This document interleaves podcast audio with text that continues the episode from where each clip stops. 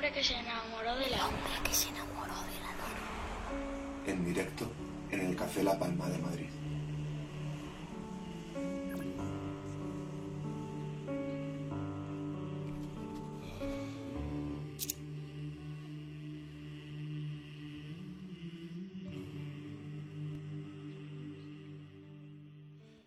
Continuamos sobre el escenario del Café La Palma de Madrid, el mejor estudio de radio aquí del centro de la capital, donde tenemos ahora la oportunidad de hacer un broche de oro, un cierre fantástico a lo que está siendo una edición maravillosa del hombre que se enamoró de la luna. Hemos escuchado sus nuevas canciones en bucle, no hemos podido parar de, de escuchar una y otra vez su nuevo disco, Hoy de nuevo nos visita una de las voces, una de las cantantes con más peso específico y bien merecido que lo tiene desde de nuestra escena musical. Hoy en El Hombre Luna tenemos a Neumann.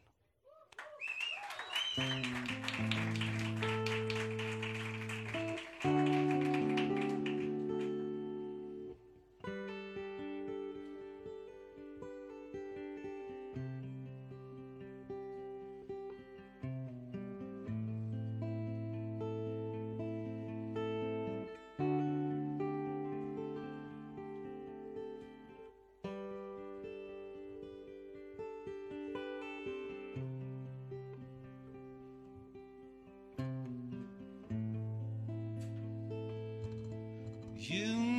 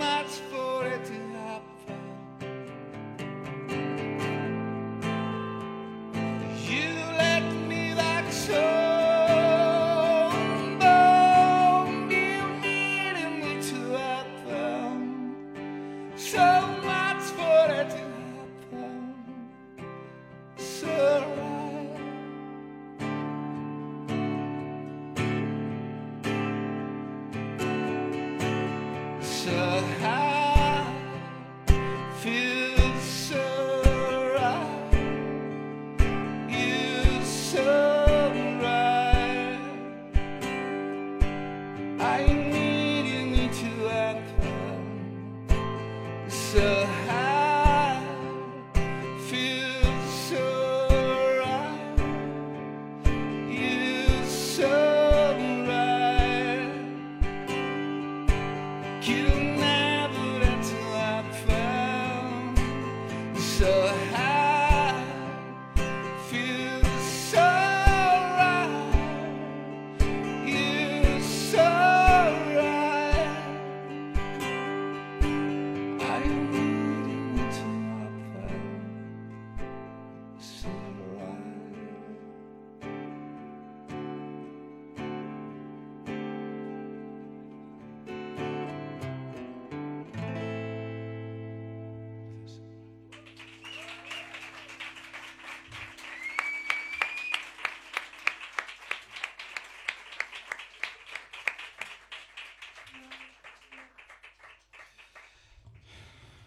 Qué maravilla, qué maravilla escuchar en este formato tan cercano la voz de Neumann de nuevo en la luna.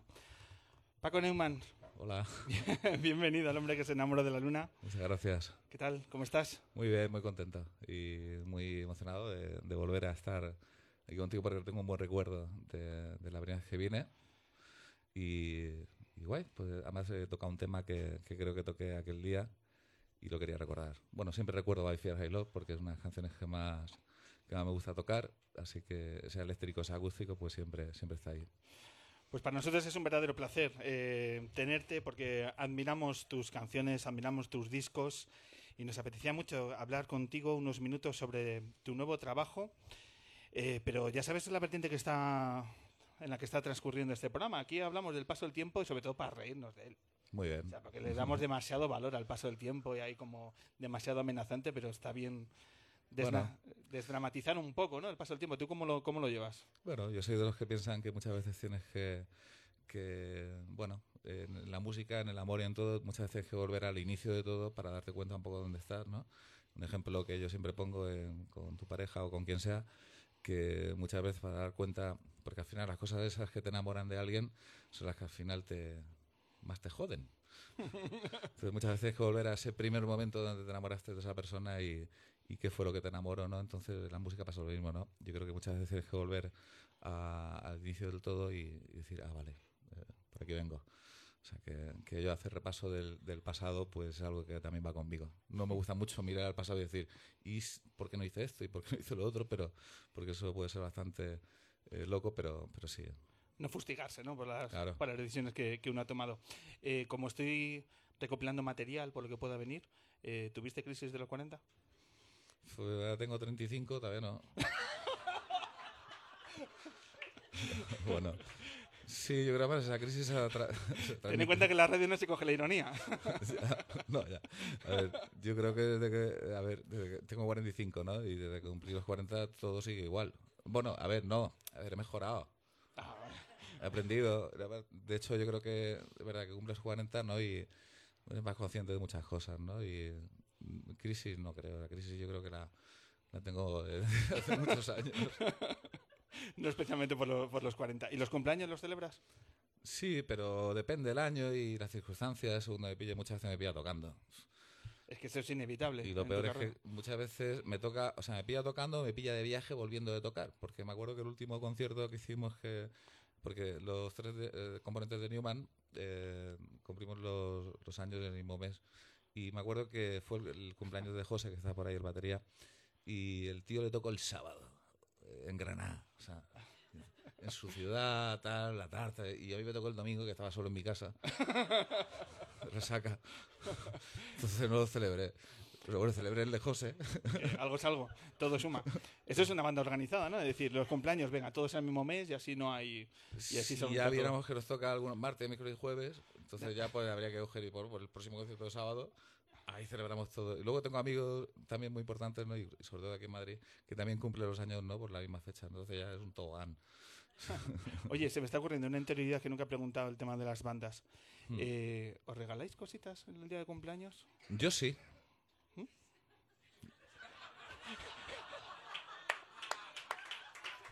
Yo sí regalo.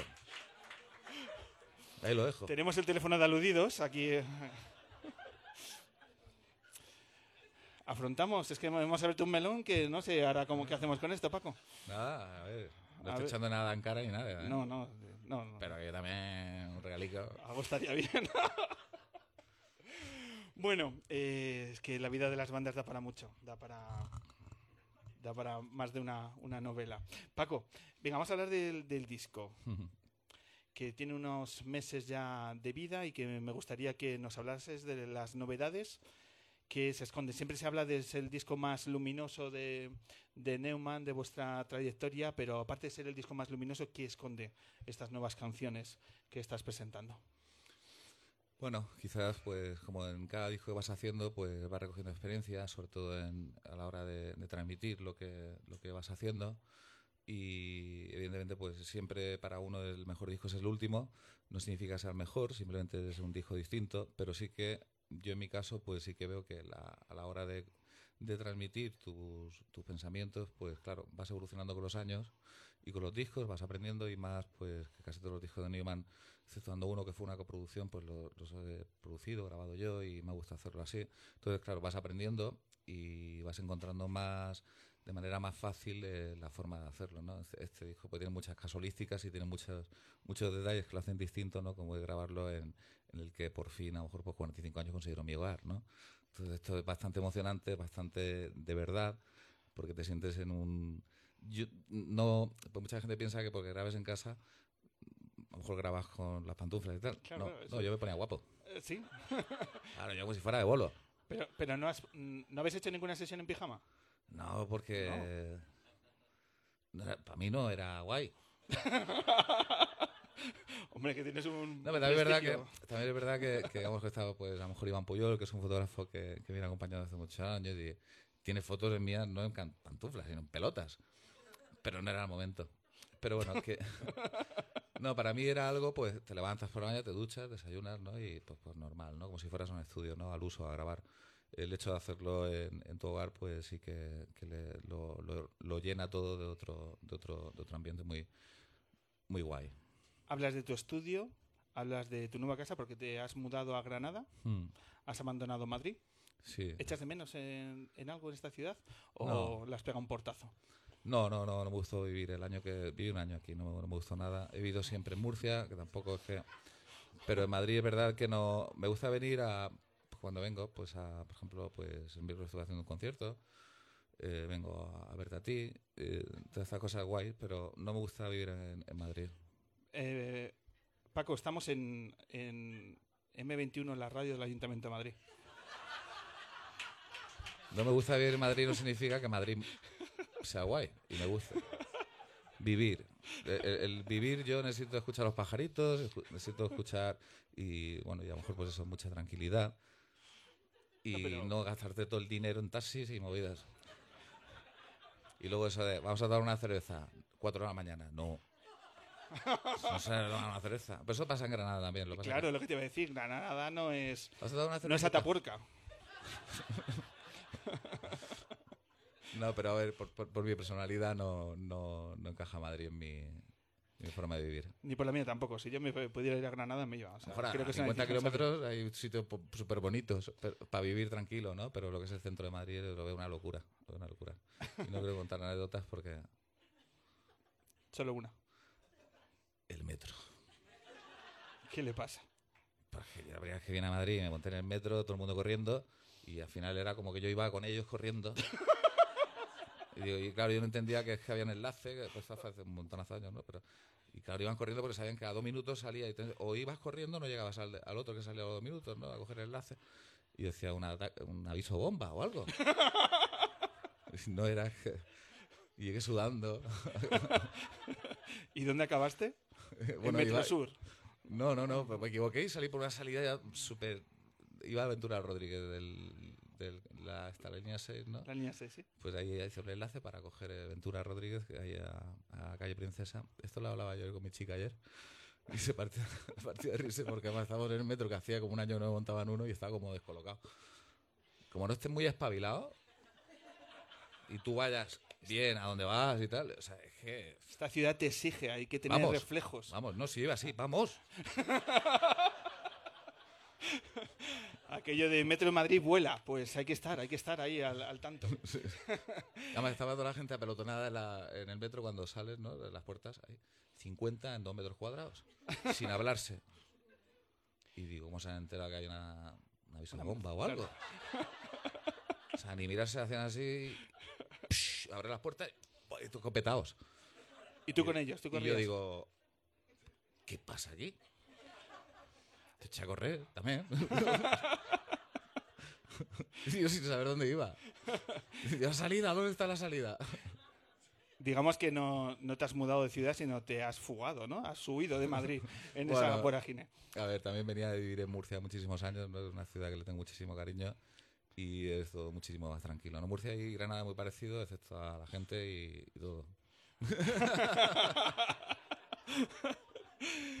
Desde aquí un, un abrazo a todos nuestros oyentes murcianos. Todo sacado, ¿no? Tenemos cinco o seis, tampoco, tampoco tenemos mucho más. Eh, Paco, ¿y en Granada qué has encontrado? Pues bueno, desde el primer día que fui a tocar allí, hace ya un porrón de años, pues no sé, lo vi todo como muy distinto. Es una, una ciudad muy, muy, muy bonita. Pero quizás no sea eso lo que a mí mejor a mí me, me ha cautivado. Me ha cautivado un poco la gente, me ha cautivado el clima, me ha cautivado pues que cuando ya vas llegando a Granada ves, pasa algo, ¿no? Es, no sé, es una sensación, estado en muchísimas ciudades y pueblos de España, ¿no? Pero Granada sí es verdad que, que para mí tiene algo especial y tener la oportunidad y la suerte de, de vivir en un sitio en el que, que te gusta vivir, pues es algo que, que eh, de agradecer. Y en tu casa has montado tu estudio, Mm, tu guarida. Donde has eh, grabado este disco, donde entiendo que también tu, tu trabajo como productor lo vas a centrar ahí, también en... Sí, hecho- claro, por suerte, pues bueno, eh, la vida me ha, me ha dado la suerte de poder montar el estudio que, que siempre he soñado, que yo no sabía que podía haberlo hecho, y me dio la oportunidad de montarlo y, y, claro, comparto hogar con, con estudio, pero muy como yo quería, ¿no? Ya he hecho alguna producción allí, entonces antes tenía que viajar para hacer producciones con grupos, ¿no? A otros estudios, ¿no? Y, y ahora pues las hago allí ya. Y hay una frase que a mí me ha, me ha explotado la cabeza estos días leyendo entrevistas tuyas. Y claro, cuando dices que en tu casa tienes un limonero que es lunero, Mm, a mí me han dicho, pero bueno, esto, esto tienes un limonero que es lunero. sí. Eh, explícanos, o sea, esto, esto es, me parece... Bueno, esto de- Esta es una explicación. el que me conoce, y bueno, algunos de vosotros que me conoceréis bien, ¿no? Por, bueno, eh, yo soy fan del limón. Y el limón es... Si no tuviera un limonero tendría que estar comprando limones todos los días. Por suerte lo tengo, pues ju- justo cuando entras a la casa a la derecha. Claro, yo cuando vi la casa primera digo, no me lo puedo creer. Además gigante. Entonces, lim- limonero lunero es un limonero que no para de echar limones todo el año, ¿no? Entonces, por ejemplo, ahora eh, han brotado los... eh, hay brotes nuevos, pero hay limones ya que, que se han ido creciendo en el verano, ¿no? Entonces hay unos así de gordos y están saliendo unos pequeños como limas, ¿no? No para echar limones durante todo el año. Bueno, es un mito, porque en agosto no hay limón. Pero bueno, eh, no para echar limones, claro, eso es una suerte, ¿no? Tener eso que a mí tanto me gusta considerar un... Al que le gustan las fresas, pues ahí tienes un... O al que le gusta el tabaco, tienes ahí una... o que le- No voy a seguir. Esas son cosas que Madrid no te iba a dar, está claro, eso tenías que contarlo para allí. Un esa- árbol no. Si esas eran las expectativas, Uno de mis mejores amigos que he tenido esta vida tiene un limonero en su casa y está preocupado porque va a dejarse un limón. Que está ahí que sabe, pero es así chiquitito, un bonsai limón. Y- pero bueno, yo le doy limones cuando, cuando vengo. ¿Y cómo son las jornadas de, de trabajo? Cuando habéis estado ah, abordando eh, la grabación de, de tu disco, ¿cómo han sido? ¿Cómo os habéis ordenado? ¿Cómo ha sido la producción? ¿Cómo Ha sido bastante, fue bastante duro. Yo estuve a punto incluso de tirar la toalla a mitad de, grabación porque eh, grabar un disco ya de por sí es complicado, ¿no? Eh, en el sentido de que, bueno, tienes que prepararlo todo mucho. Entonces, claro, yo al, al ser, al saber que iba a grabarlo en, en las condiciones que iba a grabarlas, pues no me lo preparé mucho. No hice ni siquiera maquetas. Entonces, lo que sí me dediqué fue a montar ese estudio. Montar un estudio muy complicado en todos los sentidos, ¿no? Entonces, el conejillo de India fue Newman. Entonces, yo no sabía cómo iba a sonar esa sala. Yo tampoco soy de, de hacer espacios súper insonorizados. ni la- Yo todos los discos los he grabado que es en un salón, en una huerta, en la casa de una huerta, que es en una habitación de madera. O sea, que siempre me, me he arriesgado y me gusta arriesgarme en ese sentido. Entonces, bueno, aquí el conejillo de India será Newman y la responsabilidad, pues bueno, hasta que no te pones en el ajo, no te das cuenta y dices, coño, así lo voy a liar. Porque me podía haber ido a grabar a un estudio guay y dije, no, por no viajar más y por no estar en hoteles, y digo, no, prefiero grabarlo en casa. Todo ese proceso de montar el estudio fue bastante complicado.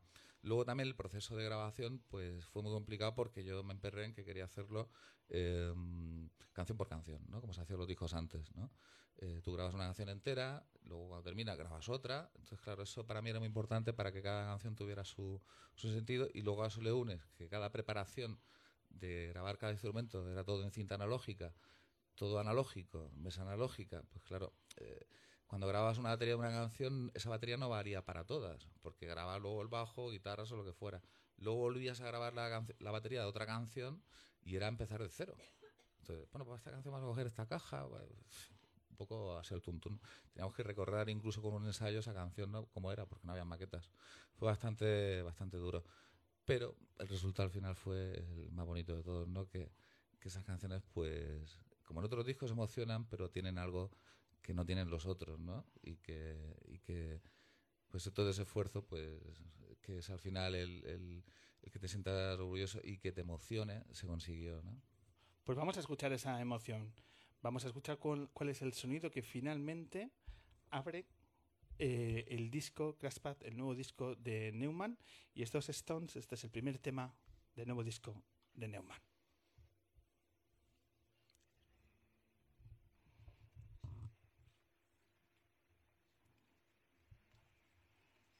¿Que lo están acabando de grabar? ¿Están rematando en el estudio? ¿Lo tenemos? Bueno, pues ya sonará la primera canción de la, la primera canción del disco. Ahora lo, ahora lo escuchamos. Estamos sol- solventando algunos problemas eh, técnicos. Eh, hablamos antes con ah, hablamos antes con, con Ah, Mara. Empieza, empieza poquito a poquito, empieza con pájaros allí. Ah, con pajaritos y... o sea, ah, es como- la ambientación de Granada la si que en como si estuvieras en el jardín y conforme vas entrando a la casa, pues se va oyendo la canción. Que eso me pasó. Eso molaría. es como si visitara a través Poco a de poco. Idealista la casa. Claro, poco a poco. Venga, así suena la- el nuevo disco de Neumann.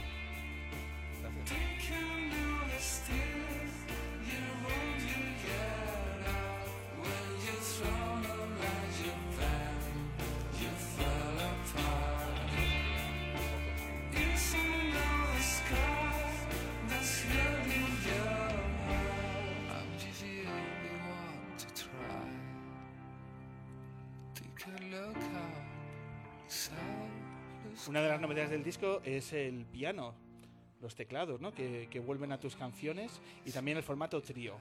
Háblanos de estas novedades de, de tu disco. Bueno, pues la gira de IF, que se alargó tres años, fueron 300 conciertos, fue bastante duro también. Y fue, fue un disco en el que el piano desapareció un poco y cogieron más protagonismo las guitarras, ¿no? El piano es un instrumento que ha ido intrínseco en la, en la historia de Neumann, o sea, el piano ha sido muy protagonista, ¿no? Entonces yo quería recuperarlo y aquí en Madrid me compré un Petrov de pared muy bonito, blanco, y ese Petrov pues viajó a Granada, entonces a partir de ahí pues ya no componía solo con la guitarra acústica, sino que también pues la cogía el piano. Entonces salieron canciones así que, que en las que el piano pues tiene mucho protagonismo. Eh, era súper importante para mí que el piano cogiera el protagonismo de nuevo en Neumann y también era muy importante que, volviera a los inicios ¿no? de Neumann, que éramos tres, porque ni incluso llegamos a ser cinco. Entonces eh, yo no veía tan importante que fuéramos cinco músicos porque al final eh, ahora nos dicen, como lo decían antes, ¿no? que con tres, dices, sois como diez. O- porque digo, claro, que llevamos ahí músicos detrás. No, mentira. no, porque llevamos nuestra historia, ¿no? Pero esa historia no ha cambiado nada desde que empezamos hasta ahora. Entonces, bueno, nosotros no utilizamos el bajo como instrumento en alguna canción. Eh, en fin, que, que para mí era importante volver a esos inicios porque cuando empiezas a crecer un poco te piensas que porque todo vaya a más va a ser mejor, ¿no? Y, y lo que valor, lo que valora la gente y lo que nos hizo que la gente entendiera un poco nuestra música fue precisamente eso. Entonces, ¿por qué vas a cambiar? ¿no? ¿Y por qué vas a evolucionar eh, en otro sentido? Yo me siento a gusto, sí.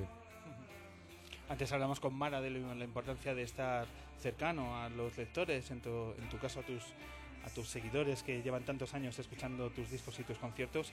¿Qué feeling, qué, qué opinión te está llegando de, de tu nuevo disco? Increíble, o indescriptible porque todo ha doblado en todos los sentidos, ¿no? Desde que salió el disco, pues eh, todo ha sido prácticamente maravilloso. Recuerdo el concierto de Madrid que hicimos en el Price, pero sobre todo recuerdo el concierto que hicimos en Barcelona. Barcelona, en teoría, la, eh, la yo he estado muchas veces en Barcelona tocando y siempre ha habido como, como una especie de punto frío, ¿no? Por decirlo de una manera, ¿no? Pues quizás por ellos, ¿no? Que son un poco así eh, irre- irrespetable. Pero sí, un poco frío en comparación al público madrileño. O los granadinos también, que te piensas que ahí va a ser cachondeo y luego son fríos. Y luego hay ciudades que me han sorprendido mucho, ¿no? Pero Barcelona me sorprendió la última vez que fuimos porque fue como prácticamente un, un lleno eh, en una sala muy en Apolo y, y la gente vibró de una manera con nosotros que yo no me lo creía. Fue yo le dije al sello, digo, si tocamos dentro de dos meses, vendemos 500 entradas más. O sea, lo importante no son las entradas ni muchísimo menos, lo importante es que Newman con su propuesta, que es de lo menos mainstream, que te puedes echar a la cara porque seguimos haciendo canciones de 12 y 15 minutos, me da igual. Y, pero tiene su público, ¿no? Y el boca a boca en, en Newman ha funcionado y entonces, bueno, sentir que la gente te pide esa canción de 12 minutos, Oh, es que pues es bastante emocionante, ¿no? Y en Barcelona ocurrió y fue, fue realmente bonito. son- hablas de, la, de, de uno de los temas de este disco que yo os lo recomiendo, es Deleted Files, Sí, y yo lo recomiendo como, como despertador. Como Hmm, sintonía de gracias. despertador y demás, porque es un subidón de energía. Y esta mañana el equipo lunero, para ponernos las pilas para hacer un buen programa de radio, lo hemos escuchado y ostras, de nuevo, a invadir Polonia como antes. ¿sabes? Pues, pues te puedo asegurar que esa canción duraba mucho menos. Pero como te contaba, que hacíamos canción por canción, a- hicimos un ensayo de esa canción, que duraría 6-7 minutos, tampoco era un single de 3. nos pusimos a ensayarla y un día antes de ponerlo a grabar. Y duró como 15 minutos. De hecho, yo tengo aquí a mi amigo Xavi que grabó 18 minutos de esa canción. Yo me vine arriba y dije, mañana dura 12 minutos, para 12 minutos, tío. Claro, esto fue un problema con el sello, nos obligáis a hacer un doble vinilo. Claro. Y yo, ¿y qué? ¿Cómo que qué? Yo quiero triple, tú dijiste. Pues se gastó al mes. y precisamente por The File, o sea que, que también el, mu- el mundo discográfico, ahí tengo yo, porque no me equivoco. no, broma. No, pero sí fue, bueno, la esencia de Neumann y, y la gente que sigue a Neumann sabe que eso es así. Entonces le da igual, ¿no? Que esa libertad se tiene que, es. se tiene que respetar, ¿no? Por supuesto. Fechas que estás cerrando, también festivales importantes en el WAM de Murcia, el Mm. BBK Live. También vas a estar en la fiesta de presentación del WAM de Murcia en el 8 y medio Sí, dentro de en, nada. en Madrid, en el mes de marzo. Eh, ¿Estáis cerrando más festivales? Sí, algo que- muchos, muchísimos festivales. eh, No sé si alguno lo, lo digo y a lo mejor la voy a liar, pero creo que están cerrando Sonorama. En fin, casi todos los ¿Has festivales. dicho Sonorama? Sí, Has dicho Sonorama, ¿verdad? lo he dicho ahí en plan pillado. Pero bueno, vamos también una semana a tocar a Texas. eh, ¿Perdón?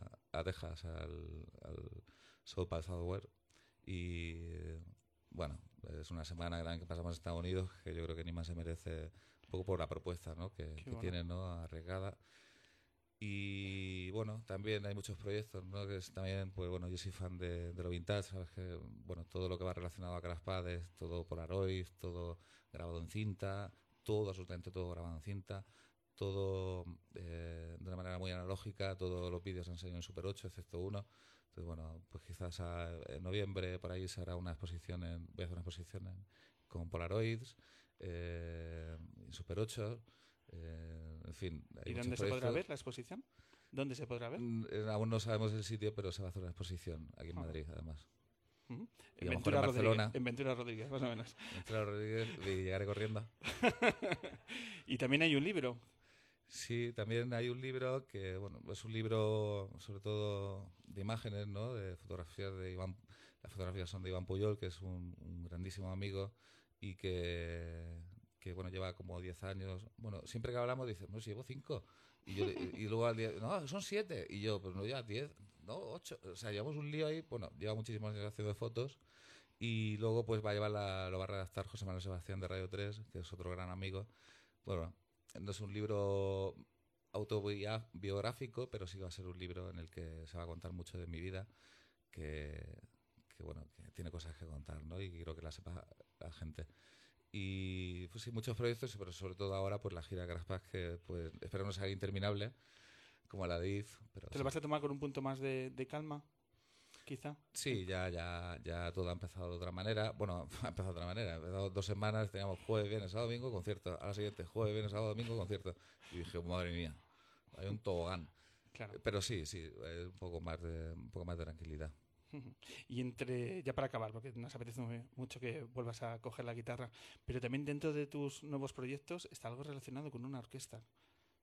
Ah, bueno, eso es maravilloso. Cuéntanos, cuéntanos. Bueno, en IF, en, en algunas canciones de otros discos, pues he tenido la, la suerte y la oportunidad de, de contar con corales y contar con, con secciones de, de orquesta y, y cuerdas, ¿no? De la Filarmónica de Murcia, de, de Alicante, con, con corales de, de Conservatorio de Alicante, también en Torrevieja. Y bueno, pues ha surgido un proyecto muy, muy, muy importante, quizás el proyecto más grande que he hecho en mi vida, que es pues trabajar con 100 músicos para una, para una canción de, de Neumann, ¿no? que va relacionada a, un- a una historia que todavía no puedo decir nada, pues ahí sí que me puedo meter en la cárcel. Lo del sonorama. Yo no he dicho nada del sonorama, ¿no? No, no, no, no, no. A ver, ¿han escuchado algo de Sonorama? Qué mentiroso, lo hemos escuchado todo. Pero- Pero esto sí que no puedo decir nada, pero bueno, yo estoy seguro que la gente que siga a Neumann se va a sentir muy, muy, muy orgullosa. La canción es preciosa y era una obra en el principio de 16 minutos, la bajé a 12, luego a 8, luego a 6 y se quedan 4 y medio. Pero no pierde un ápice de la emoción que tenía, claro, los 16 minutos para echarte ahí a dormir, ¿no? Y disfrutar de ella de una manera mucho más distendida, ¿no? Pero esos 4 minutos y medio que han quedado al final eh, resumen ¿no? de esos 16 minutos ¿no? y es algo de lo que siento tremendamente orgulloso y, y, bueno y que tener la oportunidad de hacer algo así con 100 músicos bueno ha sido una locura ¿no? de poder escribir esas partituras para tantos instrumentos pero bueno lo hemos conseguido y estamos ya en la fase final que está la canción puede a un 90 y poco por ciento ya de terminarse Bueno. en la mezcla y yo estoy seguro que la gente lo va a valorar en- enormemente ¿Y cómo saldrá a la luz? pues para abril o para tal ya saldrá en las redes sobre todo y luego pues ya se irá eh, en fin Difundiendo difundiendo de, de diferentes formas. Bueno, pues como siempre, seguir a- en las redes a Neumann para seguir todas sus fechas, todos sus proyectos y momentos tan especiales como el que vamos a vivir ahora, porque el tiempo se detiene cada vez que tocas en, aquí en El Hombre Luna y nos apetece, nos apetece de disfrutar de tu formato acústico. ¿Qué dos temas tienes pensado para este momento?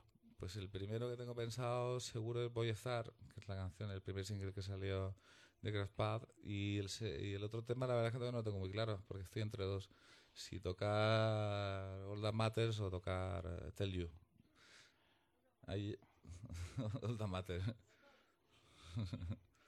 sí porque Está claro, dice. Votación popular y es el referéndum.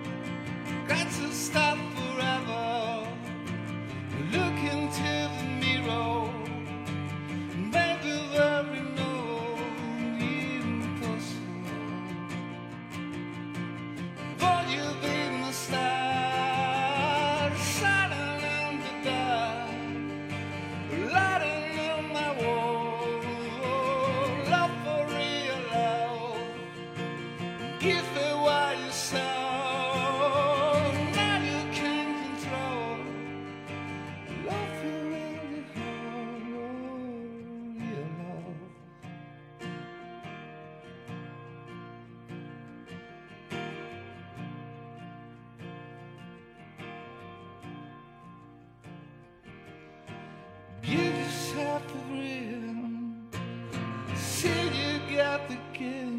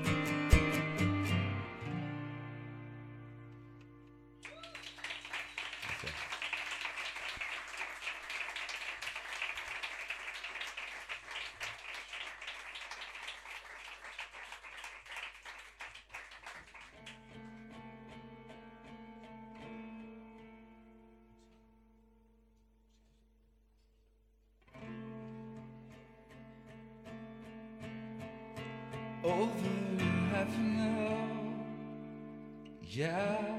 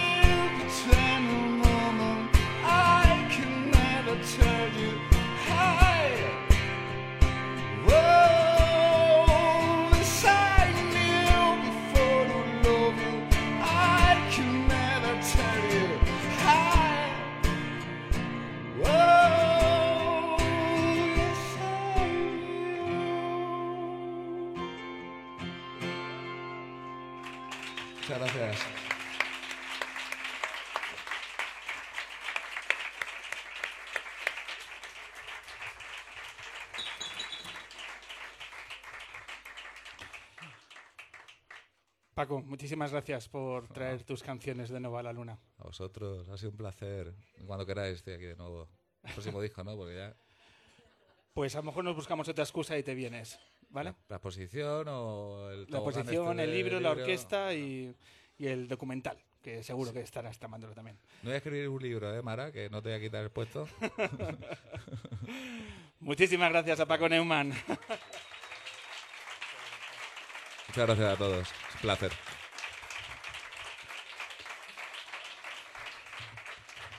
Y nada, nos quedan tres minutos de luna donde os decimos que en 15 días van a estar aquí eh, dos bandas tan diferentes o tan similares. Vamos a abrir con última experiencia, que ha grabado un nuevo disco, y luego nos vamos a ir a Jerez con un tipo eh, que no podemos definir, porque va a estar aquí en directo Tomasito. Así que Tomasito, última experiencia, y algo que estamos tramando, que estamos cerrando y que anunciaremos por nuestras redes. Así que ya lo sabéis, en 15 días, última experiencia y Tomasito aquí en la luna. Y para despedir una noche tan especial, nada mejor que esta pedazo de canción de Andrés Calamaro. Soy vulnerable a tu lado más amable. Venga, nos vamos por todo lo alto. Por favor, un minutillo que nos vamos, que cerramos, porque lo que necesitamos es que este equipo lunero agradece a todos vosotros, a todos vosotras por acercaros al Café La Palma. Muchísimas gracias al público lunero. Soy propietario de tu lado más caliente. Soy dirigente de tu parte más Muchas gracias a los invitados que han dado forma a estas dos horas de radio. Para nosotros los días felices en la luna son los que habitamos con la maravillosa Mara Torres. Gracias.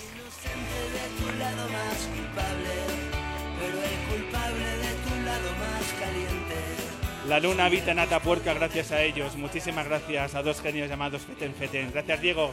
Gracias Jorge.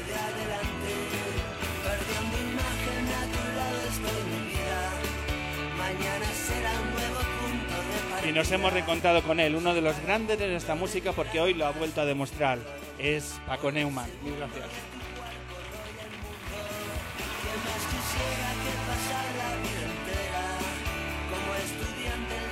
Esto toma forma gracias a mucha gente que me apoya.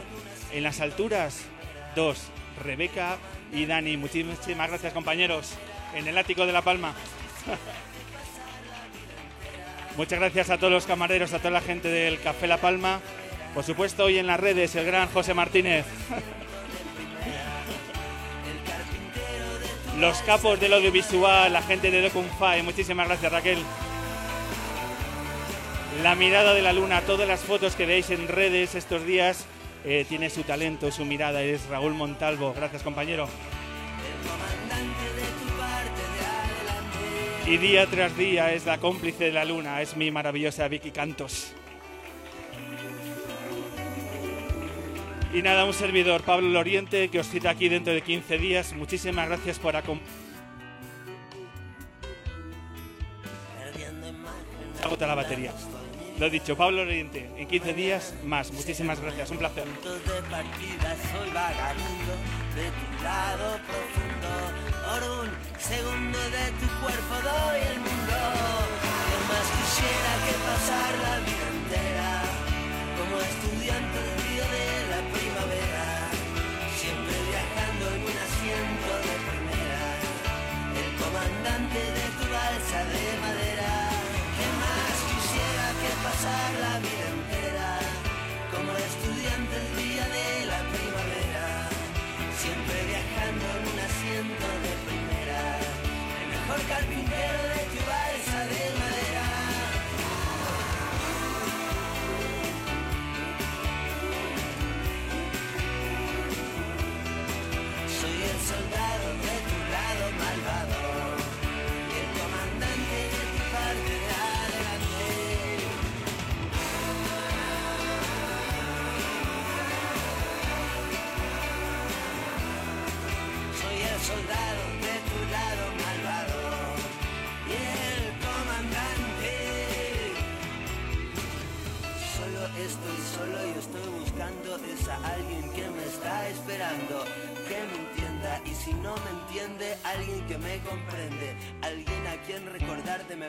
cuando estoy de viaje, cuando estoy muy lejos. Sí, soy un vagabundo y camino bastante alrededor del mundo, pero quiero volver a mi casa, a alguna casa para encontrar a esa princesa vampira que respira, que respira y me mira.